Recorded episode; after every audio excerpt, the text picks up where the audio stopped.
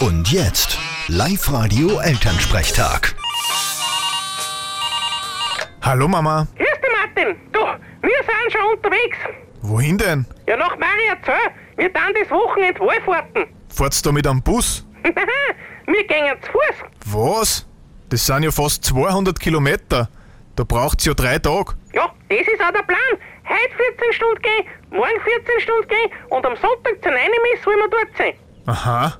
Und warum? Naja, Geist und Seele reinigen, Oberkämmer, zu sich selber finden. Für das lege ich mich auf die Couch und schlafe eine Runde. Aber jeder wie er will.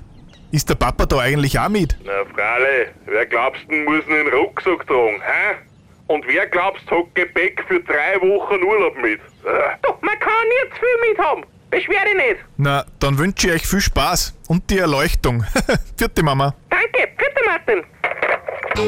Der Elternsprechtag. Alle Folgen jetzt als Podcast in der Live-Radio-App und im Web.